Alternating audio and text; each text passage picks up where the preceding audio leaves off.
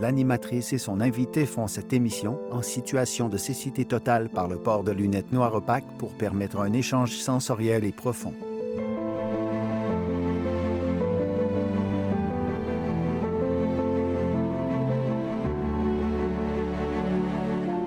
Mesdames, Messieurs, bienvenue à l'émission avec les yeux du cœur. Aujourd'hui, je reçois Gilles Duceppe, une entrevue en profondeur dans le noir.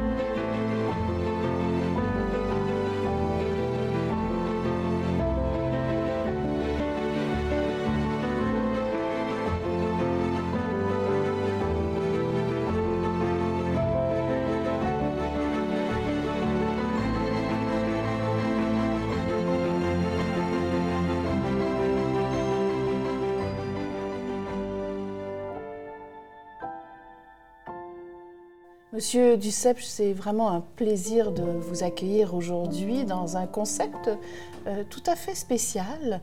Euh, un peu. on, a fait cette émission pour que les gens puissent savoir ce que c'est d'être euh, privé de, la vue. Je vais vous poser la question, comment vous vous sentez? Bah, écoutez, je, pense que la, vue, c'est essentiel. Je n'ai jamais fonctionné autrement qu'en voyant euh, devant moi. Il y a des gens qui, malheureusement, n'ont jamais vu. Il y en a mhm. d'autres qui ont vu et qui ont perdu la vue, qui ne voyaient plus. Euh, j'imagine que ça, c'est une transition euh, assez, assez dure à faire. Ceux qui ne l'avaient jamais vu ont développé certainement d'autres sens. Euh, est-ce que vous, aimez euh, pouvoir euh, toujours regarder? Est-ce que vous, êtes, vous, avez un plaisir justement avec les yeux Moi, je pense, oui, absolument. Et, surtout, dans tous les aspects de la, vie, que ce soit pour voir les, belles choses, que ce soit pour voir les tragédies aussi, parce a des choses horribles qui se mhm. passent et qui nous font prendre conscience. Mhm. la personne à qui on parle, là, je ne vous vois pas, je ne vois pas comment vous réagissez, alors que lorsque l'on parle à quelqu'un, on voit dans les yeux euh, l'interrogation, l'approbation, euh, euh, si la personne désapprouve ce que l'on dit, l'éloignement ou le rapprochement la vue parle beaucoup. Hein? Et, vos yeux, parlons-en, ils sont d'un bleu. Ça donne d'ailleurs le, titre de, la biographie euh, de monsieur. Est-ce que vous avez toujours euh, eu. Les... C'est les yeux de votre père Est-ce que votre Et de ma mère aussi. Et de votre mère Et ça, moi, j'ai rien fait pour ça. C'est arrivé comme ça. Parlons-en justement de, votre enfance. Euh, vous êtes très proche encore aujourd'hui de, votre mère. comment c'était dans Schlaga Quel genre d'enfance vous avez eu bah, une enfance heureuse, je pense. Euh, maintenant, euh, on était nombreux et euh, les premières années de 1 à 5 ans, c'est-à-dire de la naissance jusqu'à 5 ans, on vivait dans un 4,5.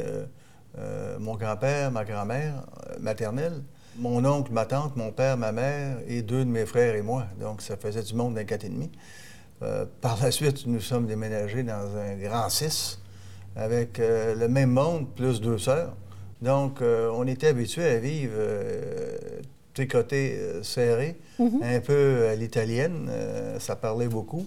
Ça parlait fort? Ça, oui, puis de, de, politique, d'art, de, théâtre, surtout de sport mhm. beaucoup. Mhm. Et mon grand-père était un British Home Child, c'est-à-dire ses enfants orphelins venant d'Angleterre qu'on avait envoyés ici pour s'en débarrasser.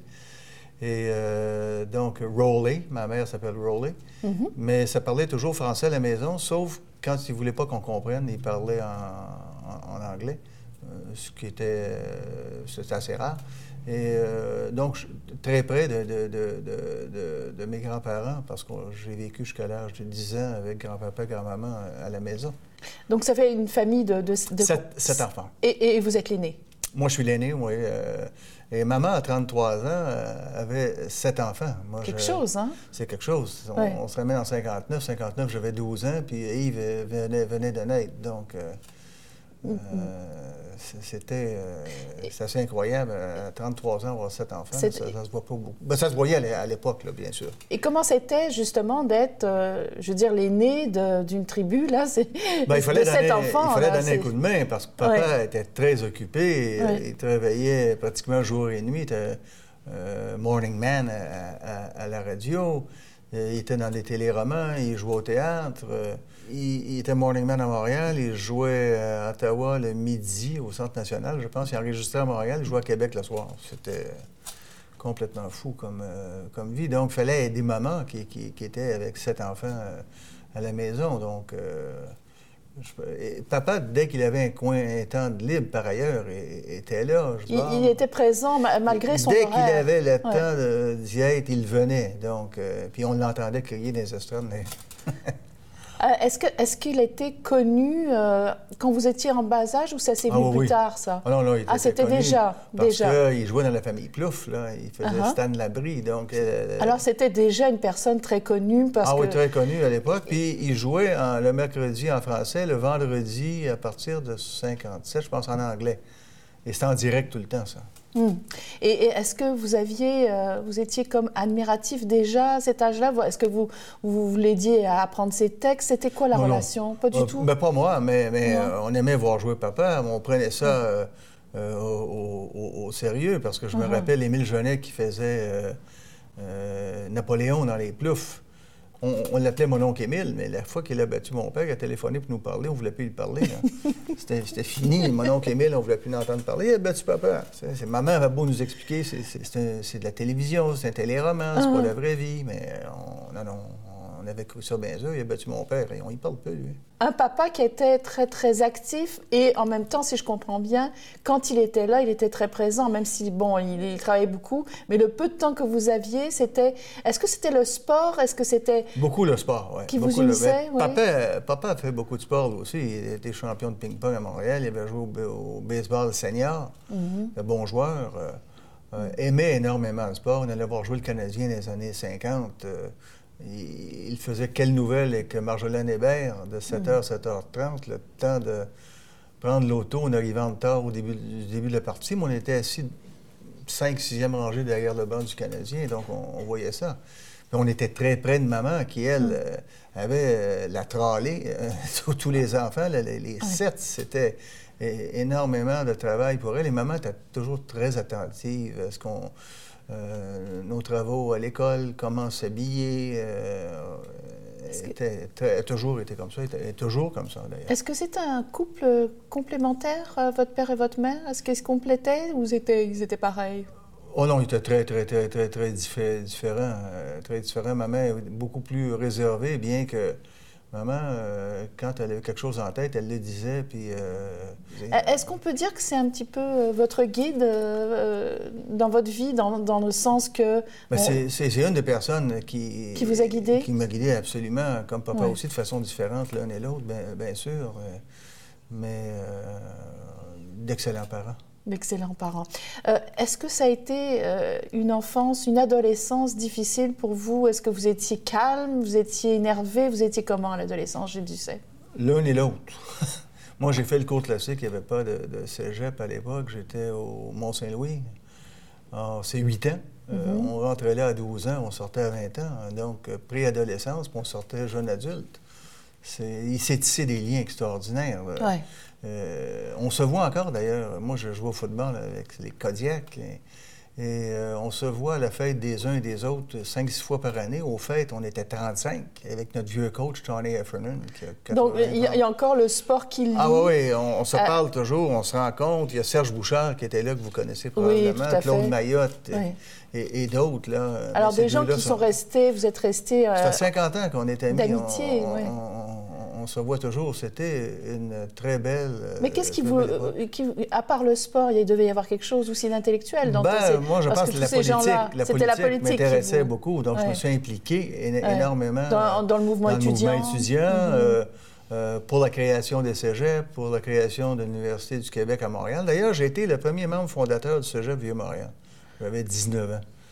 Euh, parce Alors, ça commence tranquillement, ben, les, administrateurs du Mont-Saint-Louis et de Sainte-Marie ne voulaient pas de cégep. Ils voulaient devenir collège, rester collège privé ou deuxième université. C'était l'objectif du Collège Sainte-Marie à, Montréal. Alors, donc, moi, je, luttais pour qu'il y ait un cégep et le, ministère de l'Éducation s'est rendu compte que celui qui luttait le plus, c'était le jeune étudiant. On m'a donné les lettres patentes. J'ai mis sur pied un conseil d'administration des gens du milieu socio-économique, gens d'affaires, euh, gens des syndicats. et on a commencé à le mettre sur pied. Là, les administrateurs ont bien vu que le cégep s'en venait. C'est devenu le plus gros au Québec. Ils ont dit ça n'a pas de bon sens que vous ayez 19 ans puis à la tête du cégep. Je suis bien d'accord, ça n'a pas de bon sens. On dit donc, vous nous comprenez? J'ai dit oui, mais je suis prêt à laisser. Bon, mm. merci beaucoup, jeune instant. Il y a des conditions. Je reste sur le conseil d'administration et vous donnez 95 000 à l'association étudiante comme budget de fonctionnement. C'était beaucoup d'argent à l'époque. Oui. Ils ont accepté. Alors, déjà, déjà, le négociateur à cet âge-là, vous aviez quoi, 19 ans, 19 ans, et là, j'ai. 19 ans déjà, celui qui. C'est ça. Mais, mais, mais qu'est-ce qui a fait que plus le politicien que comédien Parce qu'avoir oh, votre père, qu'est-ce qui a fait en sorte que vous avez penché plus vers la politique que, d'être comédien? Mais papa était très impliqué socialement aussi. Oui, hein. c'est ça. Il, avait été président de l'Union des artistes lors de la fameuse grève, entre autres, euh, de Radio-Canada en 59. Il était président de la Société Saint-Jean-Baptiste. Donc, il, était, il, a fait la campagne avec les libéraux du temps de la Révolution tranquille, après de mhm. l'évêque. Par la suite, avec le Parti québécois. Donc, il a toujours été impliqué. Mais euh, on, on, lui a demandé souvent de, se présenter. Mm-hmm. Et il avait rencontré Lucien Saunier, qui était le bras droit de Jean Drapeau. Et il disait à, Lucien Saunier, mais écoutez, euh, je pensais me présenter, je ne sais pas ce que vous en pensez. Saunier lui a dit, le lendemain d'une première, c'était une mauvaise critique, euh, comment tu te sens? Il dit, je file pour tuer, mais il dit, va pas en politique, parce qu'il y a des critiques pour les jours.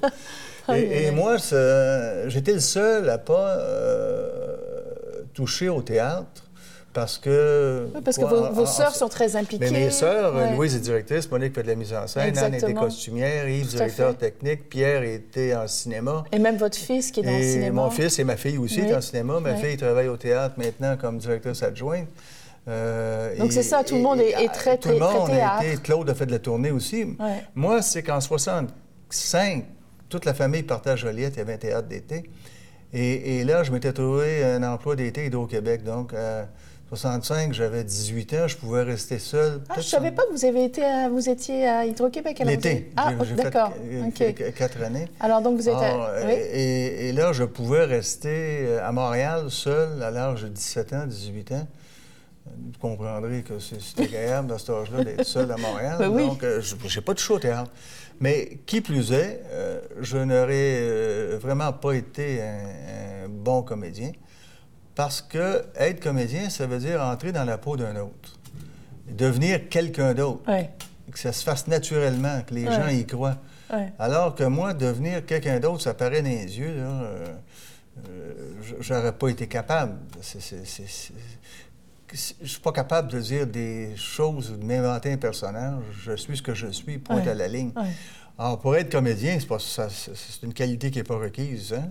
Mais vous n'aviez pas l'envie ni même la passion de, de Ah non, non, j'ai joué une fois dans ah une pièce parce que euh, on était à Belleuil, dans une école qui était euh, gars et filles, ce qui était très rare en 59, école uh-huh. publique, uh-huh. des classes en anglais, des classes en français, ce qui était parce que l'école catholique avec des jeunes anglophones, des jeunes francophones, gars et filles, j'avais créé une association étudiante. Et euh, c'était en 59, un journal bilingue, anglais-français. Et là, j'avais dit, il faut organiser un spectacle. J'avais fait ma campagne pour être élu président, j'ai été élu.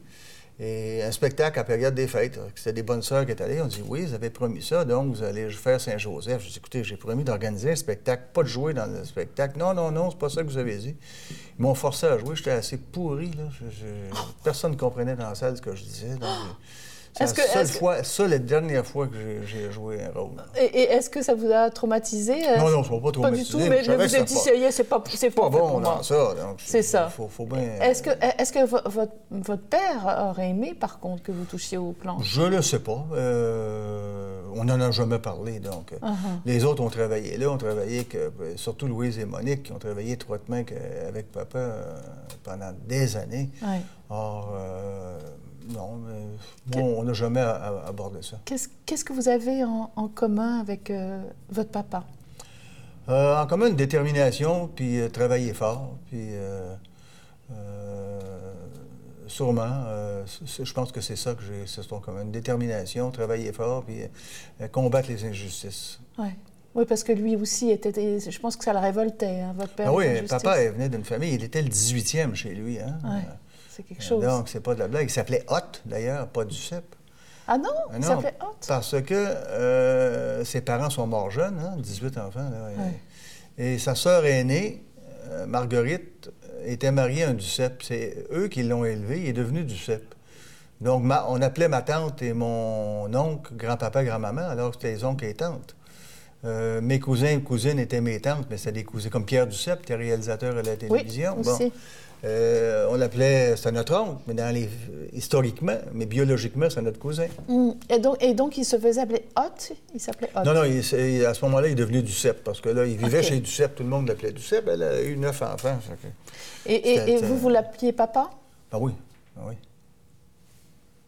Et votre maman, euh, qu'est-ce que vous avez en commun avec, votre mère? Maman, je pense, euh, le travail bien fait aussi, elle est très exigeante. Euh, le, souci de la vérité, dire les choses, ne rien, être clair. Uh-huh. Et puis dire ce que l'on pense et penser ce que l'on dit. quand on demandait à maman, des fois, je, l'appelle, oui, tu as vu la télévision, comment c'était? Si je n'étais pas bon, tu n'étais pas bon. Bon, c'est clair. Ah oui, elle vous, elle, vous disait elle, ça? Elle disait la même chose à papa. Mais, maintenant... Elle disait une pièce, elle dit... Mais elle me disait plus souvent que j'étais bon, là. mais maintenant, elle aussi, elle, je pense qu'elle n'a jamais lâché ce côté critique. Ah non, non, absolument pas. Quand il y a quelque chose à dire, elle le dit euh, très ça. clairement. C'est ça. Alors, vous allez nous présenter votre première chanson de Gilles Vigneault. Et vous allez me dire pourquoi vous avez choisi cette chanson-là. Bien, je pense que les, gens de mon pays, c'est un cri du cœur de, de Vigneault que, que j'admire. Et euh, ça dit bien ce que l'on est, d'où que l'on vienne. Que ça soit. On a chacun son coin de pays. Hein. Lui, c'était Natashquan, moi, c'est mm -hmm. Maisonneuve. Mais c'est mm-hmm. notre coin de pays. Puis il y a toujours un restaurant du coin. Euh, Aujourd'hui, euh, le Québec a changé, mais ça demeure notre histoire. Le Québec est devenu de toutes, les couleurs. Aujourd'hui, il y a des gens qui ont rejoint la grande famille euh, québécoise, qui sont venus d'ailleurs, qui sont québécois comme euh, vous et moi. Mon grand-père venait d'Angleterre, donc, mais c'était un Québécois. Les jeunes, les mm. gens disaient ton grand-père n'est pas canadien. Dans le temps, on était canadien, il était mm-hmm. anglais. Non, il est canadien. Puis on est canadien, on est canadien français, puis on est devenu québécois. Alors, les gens qui sont d'ici, quand ils arrivent ici, bien, notre histoire devient la leur. Euh, on construit un présent ensemble, puis euh, dans l'avenir, on aura, on aura un passé qu'on aura construit ensemble. Et, c'est comme ça, les pays modernes. Moi, les tricotés serrés, je ne crois pas à ça. Mm-hmm. Ma mère s'appelle Rowley, donc je ne serais pas... Euh, Sarkozy, ça sonne pas breton, hein? Non. Euh, Yannick Noah, il est bronzé euh, pour, pour, un Français. Alors, on écoute ah. les, gens de mon pays de, de Gilles Vigneault, votre première chanson.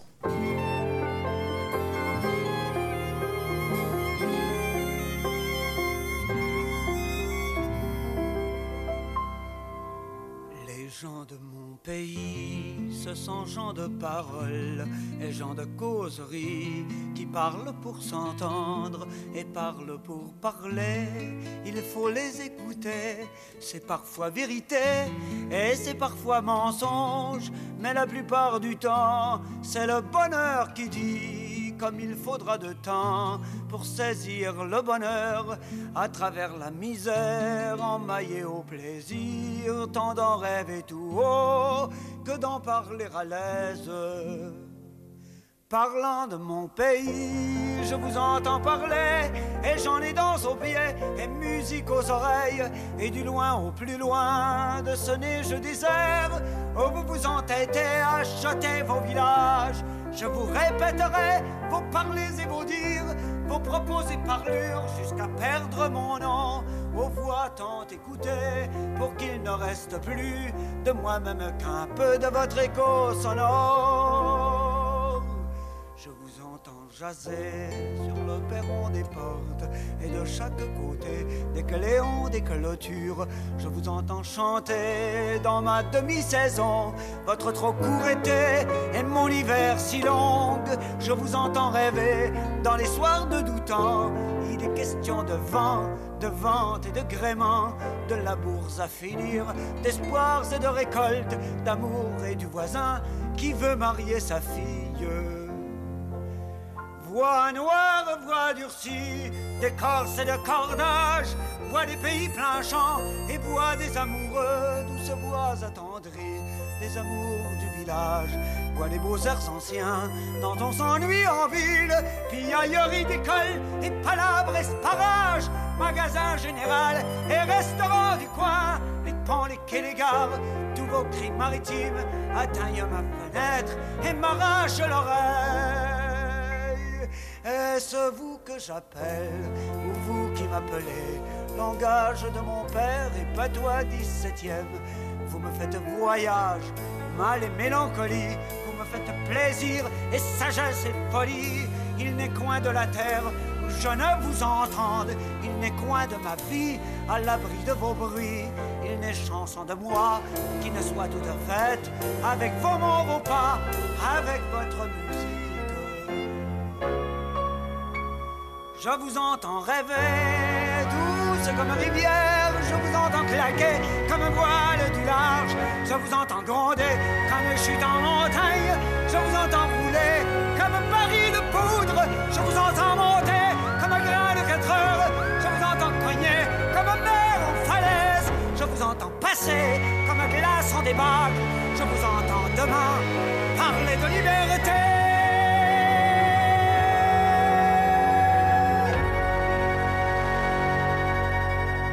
Les, gens de, mon pays, votre pays, vous l'avez toujours euh, dans le cœur, euh, vous avez fait votre carrière, euh, vous l'avez dans les, yeux, dans, l'âme, Monsieur Duceppe. Et, et, et, cette passion politique, on, on l'a vu, vous l'avez dit, elle est née, vous étiez étudiant, cette envie de défendre comme votre père les inégalités. Alors, la passion est arrivée assez jeune. Euh, vous saviez que vous vouliez devenir politicien. Comment ça s'est passé dans votre ben, vie? Ça s'est passé en 70. Euh, Michel Chartrand m'avait appelé pour il demandait si mon père voulait se présenter dans la Maison-Neuve. Papa ne voulait pas. Euh, Michel Chartrand me dit on a un candidat à la CSN, ce serait Robert Burns. J'ai rencontré Burns. Alors, je, suis devenu, euh, j'ai écrit, les discours de Burns et je suis devenu organisateur. Et j'aurais pu me présenter dans le comté de Sainte-Marie qui cherchait désespérément un candidat. Il n'y avait aucune organisation. Et euh, j'avais 23 ans. Claude Charon, il a été dans Saint-Jacques, lui. Mm-hmm. Claude était euh, peut-être le meilleur orateur que le Québec ait connu. Ah oui, hein? Ah, extraordinaire. On était à l'UGEC ensemble. Alors, ah, euh, moi, je dis, j'ai 23 ans, je vais être élu en raison de mon nom. J'ai pas fait grand, euh, encore grand-chose dans la vie, là, euh, à 23 ans. j'ai refusé d'y aller. J'ai bien fait, d'ailleurs. J'aurais pas été prêt. Et donc, j'ai fait cette campagne avec Robert Burns, qui a été élu, Robert. C'était une mm-hmm. campagne extraordinaire. par la suite, ben, je suis passé au quartier latin, et c'était les événements d'octobre. Et euh, suite à cela, je me suis engagé dans les comités citoyens dans l'Est de Montréal. J'ai travaillé à la Compagnie des jeunes Canadiens. J'étais volontaire au départ, par la suite euh, cadre pour l'Est de Montréal. Mm-hmm. Euh, j'ai fait partie de mouvements d'extrême gauche, ce qui était une erreur. Ça, oui, mais en même temps, euh, c'est un peu la jeunesse, non? Ah oui, oui, on, se cherche. J'ai pas été le seul à faire ça. Je sais qu'on vous l'a reproché en disant qu'il était oh, trotskiste, tout ça. Non, mais... pas trotskiste, non. non, hein? bon, c'était faux, ça. Marxiste. Ah, C'est pas mieux. non, parce que c'est nier la démocratie. Oui, mais des fois, il faut aller, faut, aller jusqu'à là, non? Mais je pense que. Non, moi, c'était une erreur. C'était une erreur. Je, mais est-ce que j'étais pour me mettre de la cendre sur le dos le reste de ma vie ou corriger ça? J'ai choisi de corriger ça. Mais quand j'ai été élu à Ottawa, il y a des journalistes qui m'ont dit que vous êtes marxiste-léniniste. Je les ai regardés, j'en reconnaissais dans, dans, ce groupe-là qui m'interrogeait, certains qui faisaient partie de ça. Ah bon? J'ai dit oui, puis j'ai fait un tour d'horizon. J'en connais d'autres. Avez-vous d'autres questions? Ils n'ont pas eu d'autres. Ah, voilà, Moi, je l'ai dit, certains l'ont jamais exact, dit. Exact. Bon, c'est leur choix. Je...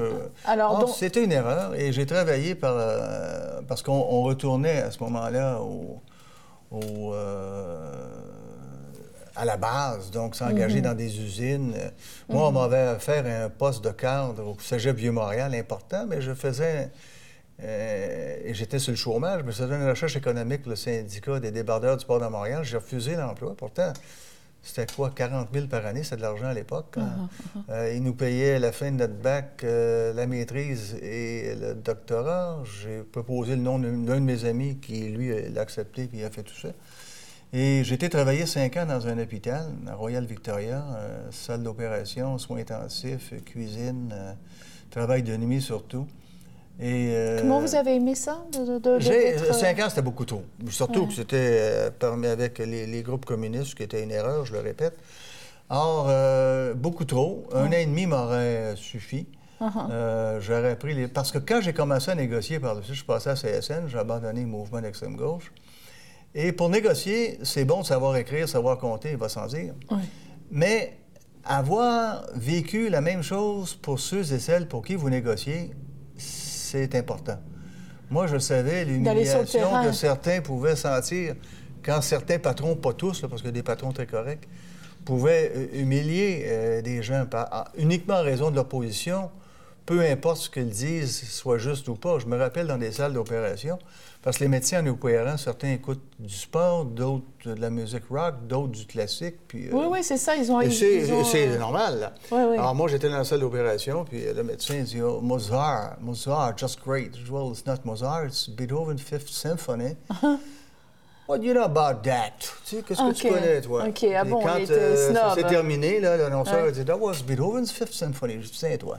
Tiens, voilà, c'est ça. Mais, mais, souvent, c'est ce que les gens ressentaient.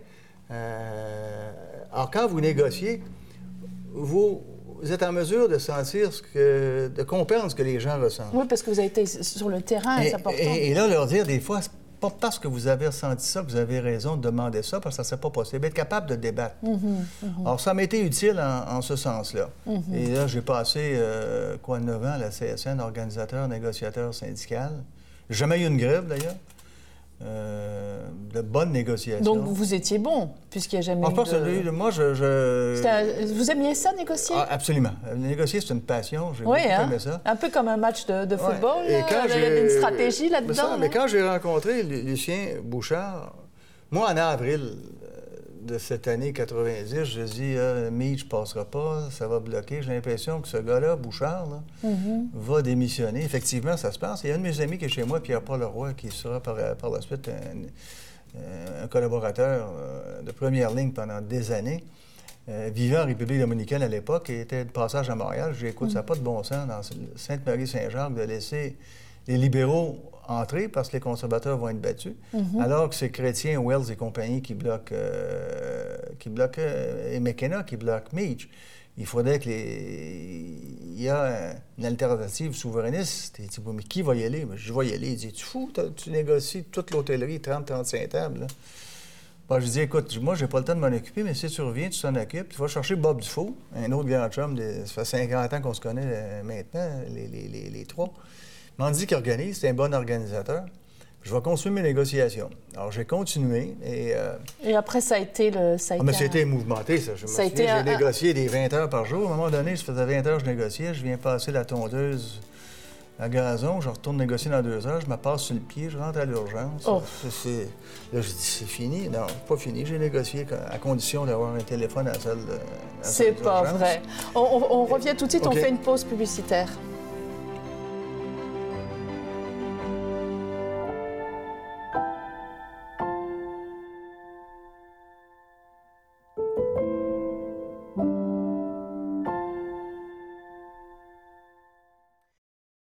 L'animatrice et son invité font cette émission en situation de cécité totale par le port de lunettes noires opaques pour permettre un échange sensoriel et profond.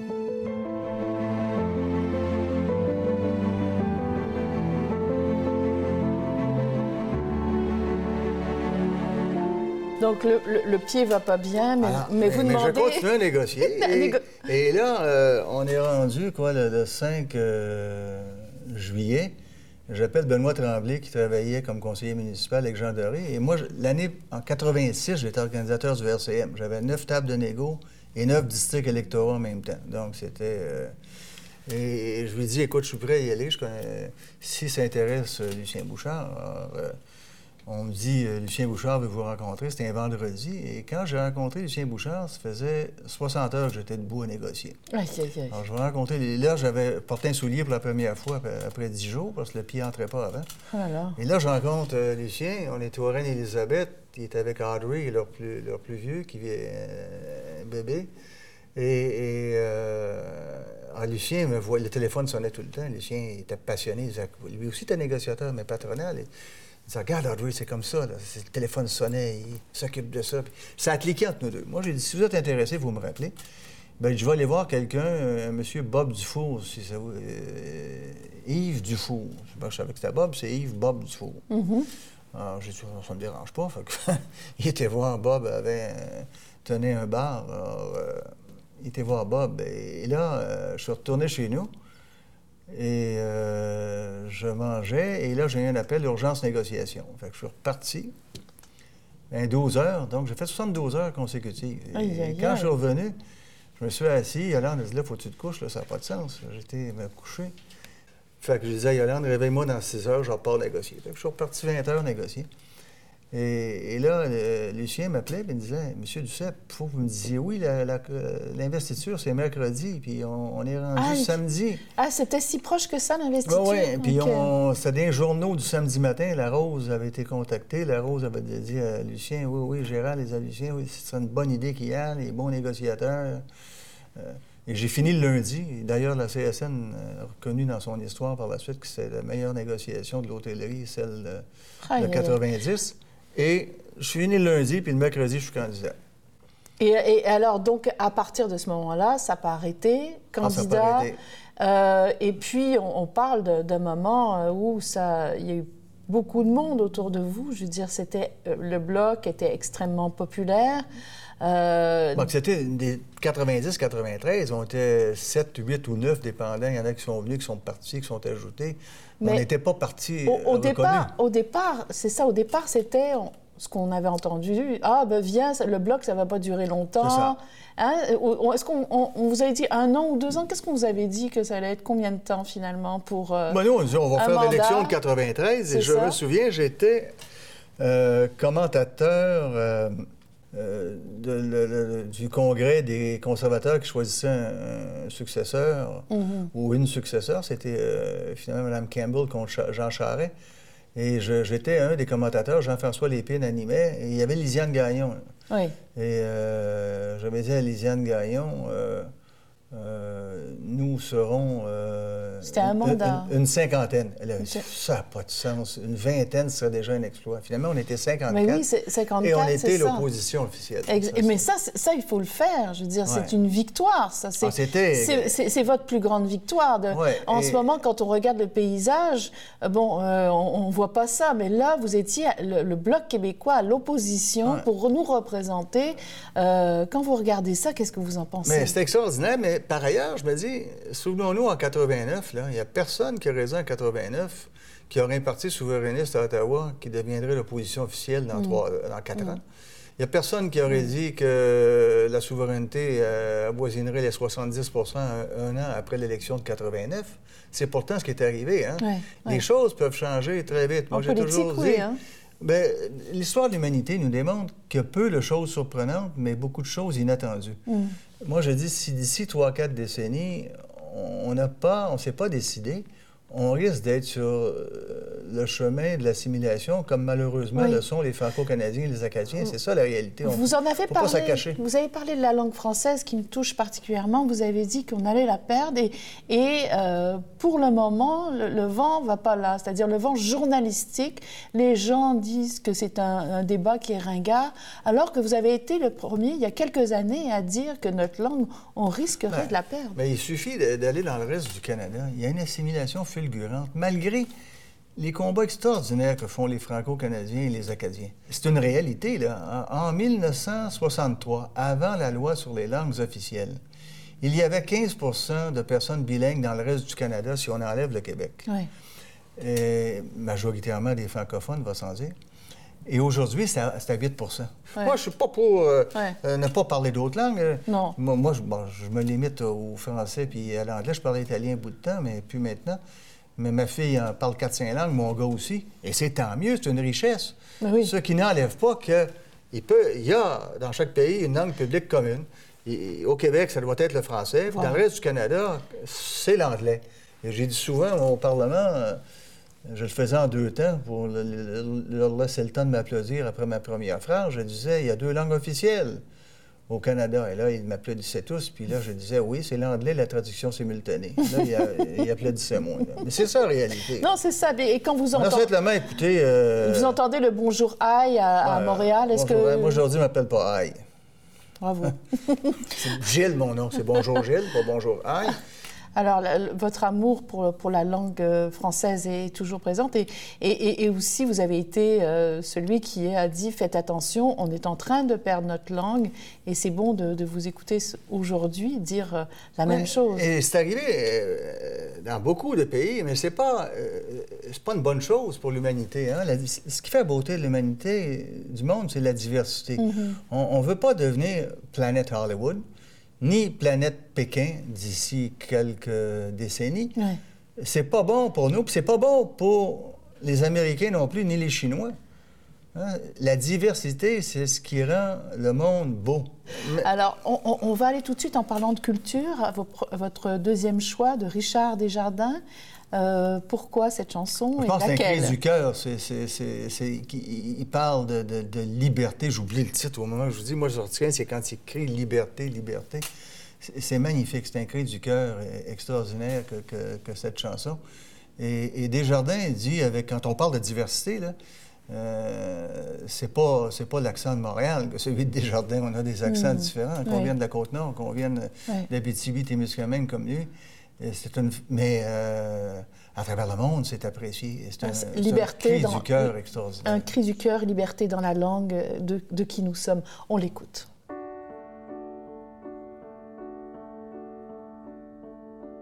Par-delà les frontières, les prairies et la mer, dans les grandes noirceurs, sous le feu des chasseurs, dans les mains de la mort, il s'envole encore. Plus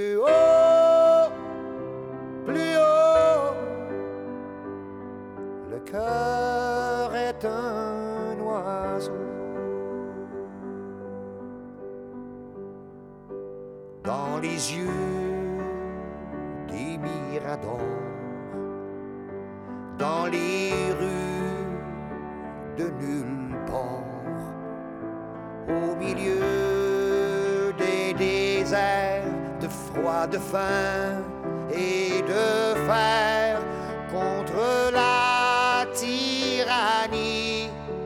refait son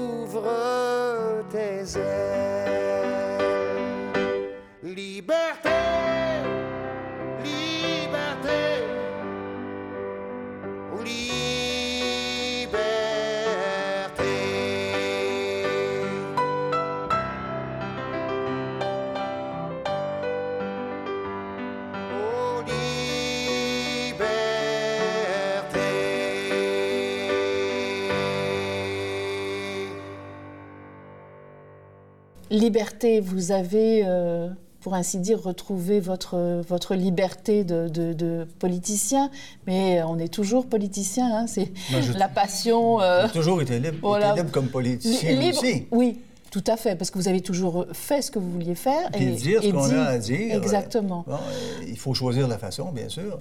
mais la liberté, c'est ce qui est le plus précieux. Quand, je mhm. pense, j'ai rencontré Nelson Mandela deux occasions. Ce gars-là a passé 27 ans en prison. 27 ans. Il est sorti droit comme un chêne. Et puis, surtout, pas euh, aigri contre hmm. ses geôliers. c'est quelqu'un qui a dit ces gens-là ne comprenaient pas ce qu'ils faisaient. Et à certains en haut, bien ceux qui comprenaient qui imposaient l'apartheid. Mais c'est un grand bonhomme. Ah. Se tenir, être en prison pendant 27 ans. Et toujours avoir cette soif de liberté, c'est assez extraordinaire. Et, toujours aussi beau et serein en sortant hein, de, prison. On sentait qu'il avait, qu'il avait une sagesse. Euh, il, a manqué de sagesse à la fin en restant pas quelques années de plus pour établir les choses correctement, mm. parce que la succession n'a pas été jojo non, en Afrique du Sud. et, et c'est pas facile aujourd'hui en Afrique du Sud, non, vraiment pas. On dirait qu'il y a un retour euh, en arrière. On va parler de vous. En, 2011, ça n'a pas été une bonne année. Oh ça a été une année épouvantable. Euh, bon, euh, le NPD, la vague, on appelle ça une vague orange, euh, la veille... C'était une vague Jack. Oui, c'est ça. Jack Layton était quelqu'un d'extrêmement sympathique.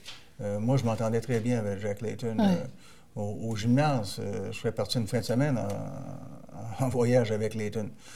par ailleurs, je m'entendais mieux pour négocier avec Chrétien, Martin ou Harper, parce que euh, Jack pouvait changer rapidement d'idée. Avait un budget.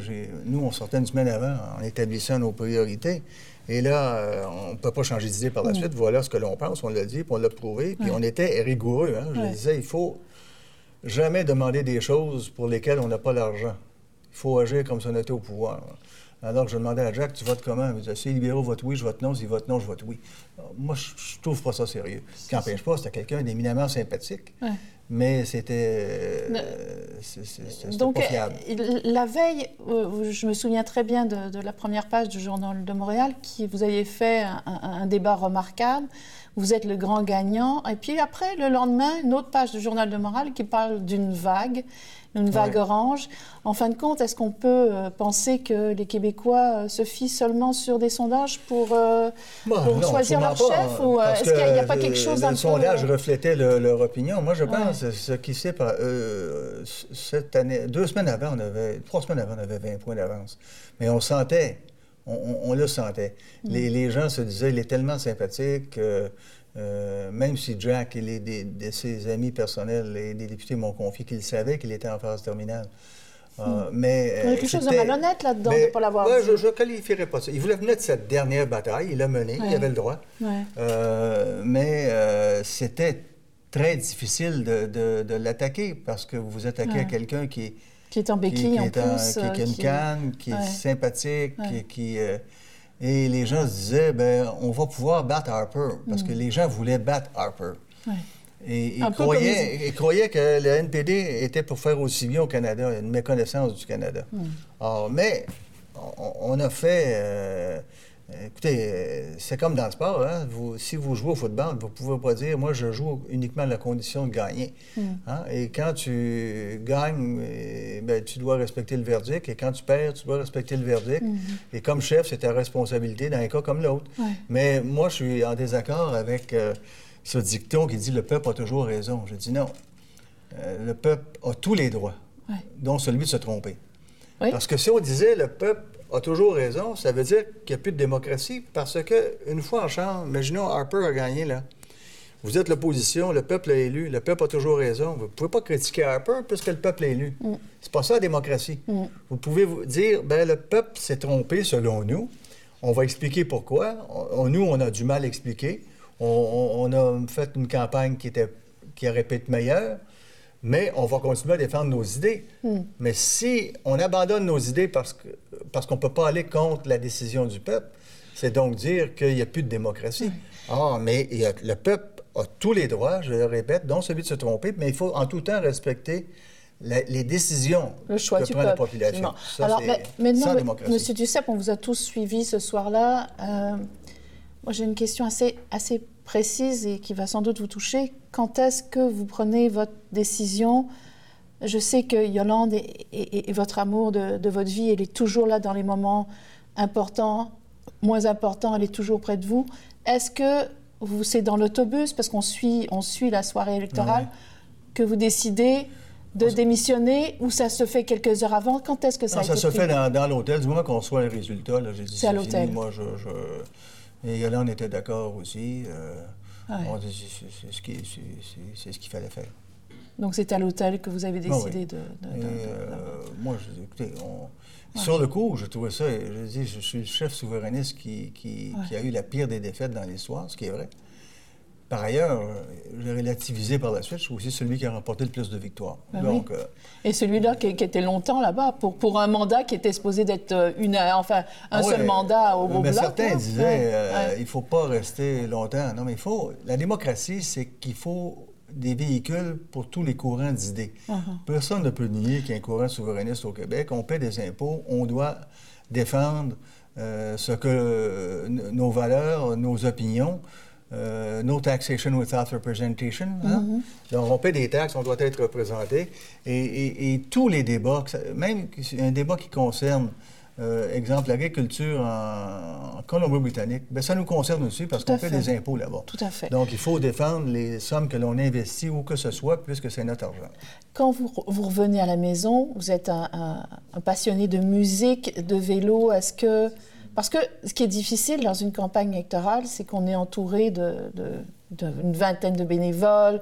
On fait des que 12 ça. heures, plus que ça même. Nous, on avait, moi, j'avais 60 employés directs. Bon, voilà, euh, voilà. Si on calcule sur les- avec les députés, ça faisait 500 personnes. Alors 500 personnes, puis on se retrouve à la maison, tout seul, avec les aides qu'on a peut-être négligées parce qu'on a, on a tout donné à la politique. Non, ça, moi, je... Non, je, vous, vous n'avez pas négligé parce que vous étiez tout le temps là, vous faisiez Moi, des... j'avais 73 heures en moyenne de- c'est quelque chose. pour le travail, mais j'avais conservé 50 des tâches ménagères. C'est moi qui faisais tous les repas. Quand je partais, les repas étaient faits pour la semaine. J'apportais mes lunchs à Ottawa pour pas aller Ouais. au restaurant. Euh, je faisais les emplettes. Donc, Yolande, Alors- Yolande travaillait très fort. Aussi, elle était directrice d'école, elle était commissaire scolaire. Donc, je me suis senti mal à l'aise de ne pas De- conserver. Et je descends la, la- la moitié des tâches. J'ai- jamais manqué une remise de bulletin. Je faisais Montréal-Ottawa. Alors, vous jamais étiez- un concert des enfants Vous étiez tout 15 autant, tout autant présent, mais tout de même, on arrive à la maison, les 500 personnes sont plus Ah là. ben, puis Eh, les journées sont plus longues, là. Une chance qu'il y avait euh, Yolande, Amélie, Alexis, mes frères, mes sœurs, puis les, les- les frères et sœurs de Yolande, tout ce monde-là, puis les amis proches, là. Ça prend ça, puis euh, alors je me suis lancé sur le vélo à fond C'est ça, c'est hein. ça. Donc, c'était. le- Quelle a été votre, votre façon de, de- Pas de vous en sortir, mais de. Parce que peu importe une défaite, ça fait mal. Oh, ben oui, c'est Euh, ça, fait, ça, ça, ça- ça fait très mal. Alors, vous, vous avez écouté. De la- vous êtes allé dans les choses que vous aimiez avant aussi, Bon, le vélo et la musique aussi. Le vélo, euh, de- de- d'une part, et, euh, et, et ça, c'était euh, drôlement... euh, je me suis toujours entraîné à Ottawa aussi. J'allais au gymnase une heure par jour. Mais euh, je- j'en ai fait plus à ce moment-là. L'été, on partait avec les enfants à Saco, dans le Maine, les enfants puis les petits-enfants. Puis il y en a une qui est née là, notre petite, Simone, qui, qui, qui est née aux États-Unis. Oui, pendant que vous étiez en Ah campagne électorale, je pense. hein, Non, en, euh, en après, 2015 après, ou-. Ah, ah, non, tout de suite après. 2011, 2011. Ah, 2011, parfait. 2011. Oui. Or, et quand nous sommes revenus, on, on- on est parti au Portugal trois semaines. Moi, je voulais, euh, Ouais. je voulais être ailleurs. Et par la suite, les choses se sont enchaînées. On m'a demandé de faire des émissions à TVA, de chroniqueur, Journal de Montréal. Donc, j'ai commencé à faire autre chose. Et puis, vous, et puis, on vous a, Mario Beaulieu vous a demandé de revenir en ah, ça, c'est plus 2015. tard, en 2015, parce Ouais. que ça fonctionnait pas trop bien au bloc. Alors, ça, j'ai. euh, là, j'ai hésité euh, longtemps parce que j'étais euh, actif. Là. J'avais, j'avais présidé la commission sur l'assurance-emploi pendant un an au Québec Mhm. avec Rita Diane Marcellet. Euh, j'avais, j'étais à RDI régulièrement. Je faisais chronique du Journal de Montréal. J'étais sur 3CA, le fond de la compagnie Jean Duceppe. Je suis encore là. J'étais au Festival du film Fantasia, puis Jury Pop. Donc, je, je devais laisser tout ça. Je me suis posé des questions passablement en disant est-ce que je dois. C'est agréable ce que je faisais? Euh, j'étais, je commentais toujours la politique, j'étais actif dans la société. Et euh, je plongeais. là. Je me suis dit, bon, par ailleurs, si j'y vais pas, est-ce que je vais regretter par la suite de ne pas y avoir été? La réponse était oui. Je n'ai parlé avec Yolande. Elle a dit, ouais, c'est, ton devoir d'y aller. J'ai été. Ça a failli réussir, ça n'a pas réussi. Mais euh, on a fait lire 10, ça en aurait pris 12. J'ai pas gagné moi-même. Euh, or, donc. Mais là, est-ce que c'est terminé? Est-ce que vous Parce que je sens que la flamme est toujours présente, par contre, chez vous. Ah oui, absolument. Ça, Elle est- moi, je dis, je dis toujours, on ne sait pas quand on arrive en politique. Je vous avais vu comment je suis arrivé. On ne sait pas quand on part. Surtout quand on part, on, nous le dit de partir. Mais je, je pense mais il est temps qu'il y, ait- qu'il y ait- qu'il y qu'il une relève, qu'il y ait- qu'il d'autres- qu'il personnes. là. On- moi, je ne courais pas après ça. C'est Mario Beaulieu qui est venu me le demander Ouais. de revenir. Je ne cours pas après ça non plus. Je pense que c'est une erreur que de courir après la politique. Il faut faire ce que là, on a à faire. Et quand il y a des demandes, Ce qu'on ressent aussi Est-ce qu'il faut, il faut Oui, faire ce absolument. Et c'est pas, uniquement la raison, il y a l'émotion. À chaque fois j'ai que c'était correct avec la raison, mais que l'émotion avait des réticences, j'ai fait des erreurs. Alors, il faut tenir compte de l'émotion, de l'intuition. L'intuition. Et, et quand, parce que quand vous aviez, vous avez hésité aussi pour, euh, ah, vous auriez été extraordinaire à la chefferie du PQ. Il y a eu une un petit 24 heures d'hésitation. Ouais, Est-ce qu'il y a un oui-non ou un non-oui? Non, mais j'aurais. euh, autant j'aurais dû y aller quand Bernard Landry a quitté, et là, j'aurais euh, gagné. Je pense qu'il y aurait même. Certains m'ont appelé, je pense qu'ils ne seraient même pas présentés si j'avais été. Hmm. Et on vient de remporter une grosse victoire en 2004. On était en 2005 à l'époque. là. J'ai essayé de convaincre Bernard le soir même de rester, de revenir sur sa décision. Et, et là, euh, je me disais par ailleurs, Paul Martin, c'est un gouvernement minoritaire, va déclencher une élection, le Bloc n'aura pas de chef. À moins euh, que je voyais personne d'autre que Michel Gauthier pour faire une campagne. Par la suite, peut-être un autre, parce que Michel aimait mieux être leader que chef, euh, leader parlementaire. Peut-être qu'il aurait pu avoir un congrès chef puis quelqu'un d'autre. ou, euh, Richard Marceau, par exemple, aurait pu faire un excellent can- candidat. Euh, Entre autres, il y en a d'autres. euh, Yvan Loubier a pu revenir. On veut- peu importe, là, ça s'est pas fait. Mais des gens de, de mon entourage disaient on ne veut pas travailler avec Michel. J'aurais dû leur dire écoutez, vous allez travailler avec Michel ou non, vous ne travaillerez pas et pas non plus à Québec. Là, j'aurais dû y aller. Quand Pauline, euh, quand André Wattler a, démissionné, là, j'aurais pas dû y aller. Et, j'ai- et je m'en suis rendu compte, là, quand je dis l'intuition, là, 24 heures après, là, ça passait plus dans Oui, le c'est cœur. ça. Je me souviens qu'il y avait le 24 heures. Là. Ça a eu l'air stupide, mais je me suis dit, Ouais. Pourquoi va- si je réalise tout de suite que c'est une erreur, tout aussi bien de le dire tout de suite, plutôt que de faire semblant. Uh-huh. Et euh, donc, je n'ai pas été. Ah. Et ça, c'était votre intuition de se dire j'y vais pas? Oui, et, et ce fois-là, la Ouais. grande erreur que j'ai faite, c'est de ne pas avoir parlé à Yolande avant. Elle était à Québec en congrès, avec Pauline d'ailleurs. Alors, si Yolande m'avait vu, elle aurait dit T'as raison, et, beaucoup me disaient d'y aller, mais je vois dans les yeux que tu ne veux pas y aller. Ah, c'est ça. C'est ça. Elle, elle me l'aurait dit. Et, euh, Yolande, comme on va parler de votre famille, euh, Yolande est très, très importante. Euh, Elle, elle vous, elle vous a suivi lors de la dernière campagne en Ouais. 2015. Euh, Yolande, j'ai l'impression qu'elle vous calme, qu'elle vous raisonne, qu'elle est... C'est, plus que votre conseillère, c'est votre amour, Ben oui, mais c'est votre conseillère. Oui, mais c'est euh, une des conseillères, c'est ma conjointe, c'est mon amour, bien sûr, mais il y a d'autres qui sont conseillers, mais ils n'ont pas aimé un autre par la suite. donc, il y a là, on est capable de saisir si, euh, euh, au-delà du raisonnement, comment, je me sens, et, de me le dire, et de ne pas hésiter à le dire. Donc, en ce sens-là, on, a mené ces années-là euh, toutes ces luttes-là ensemble, et très impliquée aussi. Yolande était organisatrice euh, au RCM, euh, au PQ, était commissaire d'école avec le mémo. Euh, elle a pris sa retraite, mais maintenant elle enseigne à l'université comme chargée de cours, donc elle a demeuré très active. C'est elle qui a mis maternelle 4 ans sur pied, elle se bat toujours pour ça. La première, c'est elle qui l'a mis sur pied au Québec, à plein temps, j'entends. hein. Et, et- et vos enfants, et, vous êtes euh, comment comme, euh, comme grand-papa, comme euh, papy Vous êtes Ben, comment je- les enfants disent que je suis papa poule. euh, J'appelle régulièrement. Et, je me souviens, Amélie était sur un tournage, j'étais en cinéma aussi, jusqu'à temps qu'elle ait des enfants. Mon fils l'est toujours. En cinéma et télévision. Il a gagné un Gémeaux d'ailleurs avec les pays d'en haut pour le son. là. Et, euh, et ma fille vient sur un tournage et à 7 h le matin, le téléphone sonne. Les gens se disent Oh, ça peut être à cette heure-là, c'est la productrice qui appelle Amélie, il y a quelque chose de certain. Et Amélie de répondre parce qu'il y avait neigé quand on était en novembre à ce moment-là. Et euh, Amélie, avant même que je parle, elle dit Euh, Oui, papa, mes pneus d'hiver sont mis. Bonjour. Alors, très papa pour. Et vous conservez votre dimanche? Je sais que le dimanche, vous alliez avec votre maman. Est-ce que vous le conservez Ben moi, souvent, parce que maman souvent? à 92 ans, on y va à tour de rôle. Sinon, Ouais. ça fait trop de monde à la fois. On le fait aux fêtes, bien sûr, puis à la fête des mères, puis à sa fête. Euh, elle a quitté sa grande maison. Elle avait vie dans une maison euh, avec tous- les services, mais autonome. Euh, C'est un 4,5, 5 et- un 4,5, je pense. C'est plus la grande maison qu'elle qu'elle avait. mais on, on, lui parle régulièrement dans la semaine. on va manger à tour de rôle. Est-ce qu'elle lit toujours ses journaux? Ah oui, oui, oui, oui, elle lit beaucoup, elle continue, elle continue à lire. Comme vous, vous aimez la lecture aussi, ça fait partie. On a parlé de la musique, du vélo. mais beaucoup, beaucoup la lecture euh, également, ça, je trouve ça important. Puis les petits-enfants, on en a cinq. Là, Alors, donc, vous, les, vous les voyez? Il va avoir 15 ans bientôt. Mais on, maintenant, euh, ma fille est à Montréal, mon fils euh, T'es à Alma, donc c'est. Mais euh, la semaine de relâche, c'est en même temps cette année. Donc, on s'en va aller au coude tous ensemble. Il y a un de mes amis qui me passe sa maison. Ah. Ça va être agréable. Mais ça va de 15 ans bientôt. Euh, euh, Émile, qui est le plus vieux, mais qui est rendu à six pieds, qui, qui joue au football. Euh, ils vont s'entraîner en Floride. Vous n'êtes vous êtes pas petit non plus, là. Ils, tiennent du grand-père. Il a six pieds, l'Émile. c'est quelque chose. Il, va avoir 15 ans le 11 mars. Puis la, plus jeune, Simone, euh, Anaïs plutôt, mm-hmm. qui est la fille de ma fille, a, 5 ans. Donc, on, a cinq petits-enfants. Et à tour de rôle, quand ils arrivent à 11 ans, on les amène en Europe un trois semaines, obligatoirement à Paris. Des amis nous passent leur condo, ils viennent nous voir chaque année, on va les voir. Euh, pas chaque année, mais quand on va avec les enfants, ils nous passent le condo à Paris. Et par la suite, on, ils, organisent leur voyage. On doit se promener ailleurs en France ou dans un autre pays.